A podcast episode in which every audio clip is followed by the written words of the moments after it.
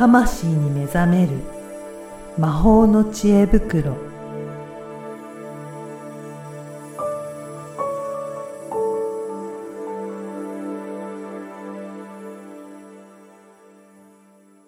こんにちは、小ラボの岡田です。こんにちは SPOG のリアルスピリチュアリスト橋本由美です。ゆみさん、今回もよろしくお願いします。よろしく。お願いします。これ、あの、ポッドキャストでお届けしてるんですが、はい。ポッドキャストだと、声、まあ音だけでしかお伝えできないんですけど、はい。皆さんどうですかね？声を聞いて、うん。いろいろ想像が膨らむんじゃないですかね？そうみたいですよ。はい。なんかあの、一応ね、YouTube でちらっと、はあの動画はそうですよね。アッ。プしてるんですけど、うんうん。まあ、YouTube よりね、ポッドキャストで聞いてほしいんですけど、ぜひ、あの、この間言われた感想というか、はい。岡田さんを、なんかみんな想像、こういう人かなって、声だけでね、想像してね。想はい。像して、で、こう動画を見たら、あれ、スーツの人だとか、はい なんかはい。思ってたより痩せている。あとか、おーじゃあなんかそういう。声からいろいろイメージしていただいてるんですかね。うん。うん。であとは、こう何人かにすごくいいコメントをいただいたんですけど、こうなんか話してる声を聞いてるだけで、うん。なんか癒されるみたいな。なんかその、うん、声のエネルギーだけで、なんか内容はうんぶっちゃけどうでもよい時が、はい。なんかその流してはい。何度かもう聞かず聞いてるんだけど、お散歩中にもうこうただ流して聞いてるみたいな。うん。で、たまに、あ、ここ聞いとかなきゃって時にこううん。巻き戻して聞きます、みたいなことも言っていただいてですね。でも、音も波動ですからね。なんかそういう、やっぱり波動、ね、ユミさん波動いろいろ扱ってますけど、やっぱり声とかそういうのも、やっぱりありますよね。めちゃくちゃあるんですよ。うん。昔、パソコンで声診断っていう、このはい声の、えー周波数を、うんえー12色の音にうんこう変換する機械の、はいまあ、資格を持っていて、はい。で、それ何年かやってた、3年ぐらいやってたんですけど、うん今あの手放しちゃって、はい。私はできないんですけど、あのですね、同じ人でも話題によって声、声色が変わるんです。ありますよね。でも、それ実際に話してても、うん。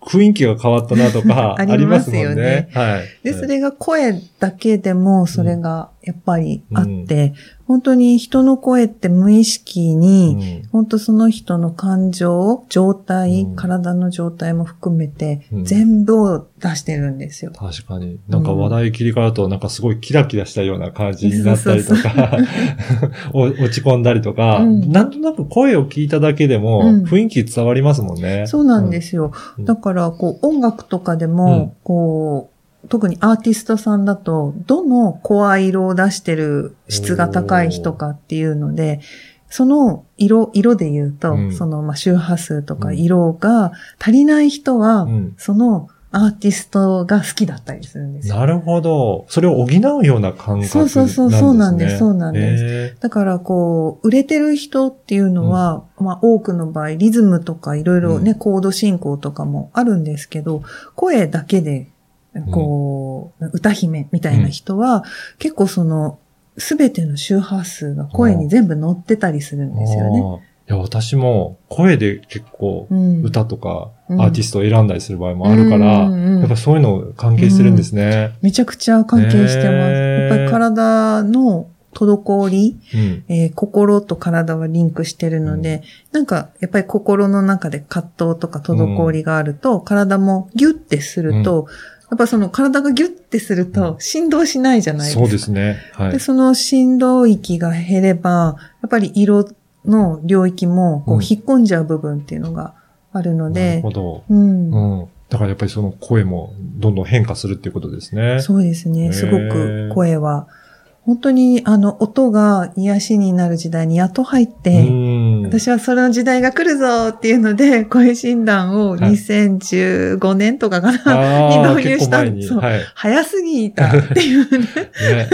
いつもそんな感じなんですけどね。うんね、ぜひ、あの、ユミさんとの会話も、ぜひメルマガでもなんか特別な音声も流せるといいですよね。そうですね。これからちょっと流していきたいなとはいこっそりあの、思っておりますので。はい。なんか、よ、よた話というか、裏話みたいなのが、そうそうそうもしかしたら登録してると、うん。突然流れてくるかもしれないので。かもしれません。ぜひメルマガにも登録してチェックいただければなと思います。はい、思います。はい。はいそれではなんか今回いろいろと、うんあの、お問い、お問い合わせとか、うんコメントとかもいただいてるみたいなんですけど、そうなんですよいったところもね、はいちょっとご紹介もしてみましょうかね。はい。うん。はい。実はね、うん本当は先月ね、うんあの、放放送の中で入れとかなきゃいけなかったかな？っていう反省も含めてなんですけど、あの、まあ、2021年私に必要なことっていうのを、結構何人かの方から、あの、リクエストをいただいていて、はい。これちょっと簡単にお答えしていこうかなとはい。思います。うん。で、まあ、あの、当た、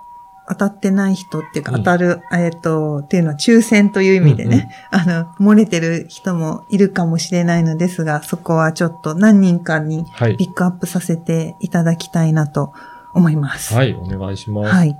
じゃあ、こえっ、と、最初は、ワトソンさんから、ははいい。ワトソンさんの21年に必要なことうんは、うんとにかく遊んでくださいうん。と。おー、なるほど。はい。うんこれはあの、チャネリングでハイヤーセルフからのメッセージとしてお伝えしています。うんあの、とにかく、まあ、遊び心、あの、なんかちゃんとしようと思いすぎちゃうところがあるので、うんうん割とちゃんとできる方なので、あの、むしろ遊ぶ、遊ぼうって思って、うんうんちゃんと遊んでくれた方がいいよと。はい。そんなメッセージ 来てるんですね。メッセージが来てました。じゃあ次、えー、タコワサさんも同じように2021年に必要なことということなんですが、うん、ちょっと似てるんですけど、んちょっと違うのが、やっぱりなんかね、硬、硬さが、あの、すごく自由度が高くて、はい。あすごいスピード感もあるし、やる気もあるんですけど、なんかちょこっとだけ硬さが。あってですね。で、その硬さっていうのは、やっぱりなんか、きちんとしなきゃとか、真面目にやんなきゃとかあとは今までの時代の、うん例えばビジネスだったら、ビジネスのやり方をやんなきゃとか、例えばお母さんだったら、えっ、と、母として、これまでの母親像で母としてこうするべきだよねとか、こう、そう、何々すべきとか、こうしなきゃみたいなのが、こう、ちょっと足を引っ張りがちなので、そこをこう打破していきたい2021年です。うんうん。はい。はい。じゃあ、最後もう一人。うん。えっ、と、玲子さんという方ですね。えっ、とですね、玲子さんはですね、うーん、そうだな、玲子さんも、あの、軽く、軽く、あの、こう思いついたらやりたいことを、まあ、やれてるんだけれども、うーん、なんていうのかな。なんか、そのやれてるんだけど、本当にそこの奥から楽しんでやれてるかなっていうのを一度確認してほしい感じですね。自分自身でちょっとそこを確認してみてっていうこと確ですね。認してみて、うん。なんかいいと思ってやってるんだけれども、ちょっと踏み込んだ先にもしかすると、うんと、いいと思っている感覚が、うん、なんていうのかな、ちょっと、うん、フィルターがかかってる可能性があって、はい。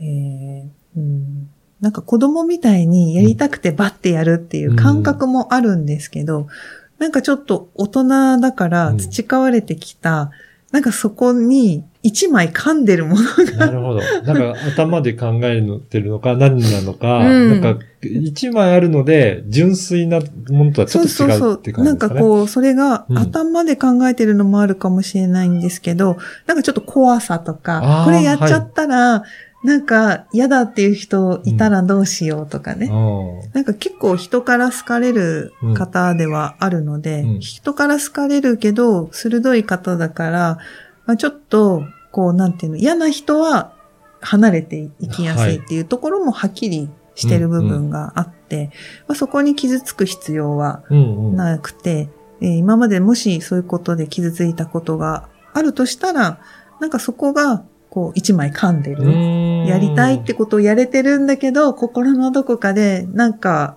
なんか詰まってるみたいな、はいはい。うん小骨が刺さっとるみたいな、なんかそういうのが、うん、もしかしたらあるのかなと。うんまあ、なので、まあ、やりたいなと思ったら、もう、純粋にやっていくといいよと。うん。うん。なるほど。うん。なんか、皆さん全体的にそういうふうに、なんか、自分の気持ちに素直になって、なんか、やっぱりこの風の時代ですかね、軽やかな感じで行動できるといい方は多いのかもしれないですね。うん、本当にそうですね。うん。はい。うん。うん。はい。まあ、あの、21年、えーうん。1月の5日配信のやつをもう一度はい。振り返りで聞いてもらうといいかなと思います。今年の、はい、どういった行動をすればいいのかっていうのもわかるのかなと思います。そうですね。そこに、あの、今お話しした3人の共通点、うん。まあ、柔キーワードの柔軟性うんと想像うんと、まあ、今言ったのは遊び心かな。はい。これがキーポイントになっているので、うん。はい。はい。ぜひ、今回のようにね、あの、いろいろ皆さんからのご質問にも答える回も作っていけたらと思いますので、ぜひ、メールマガとか、どういったところでお問い合わせいただけるといいですかね？はい。あの、はい説明欄に、ポはいッドキャストのご感想、こちらっていうのがあるので、そこに、あの、こう、入力いて、はいいただくと、じゃお答えできあ、はい。ます。ぜひ、そこのフォームからお申し込みいただければと思います。はい。はい。そして、メールマガもぜひ登録していただいて。はい。はいぜひ登録してみてください。たまに岡田さんとのヨタ話を送ろうと思います。はい。はい。じゃあ、今回もどうもありがとうございました。はい。ありがとうございました。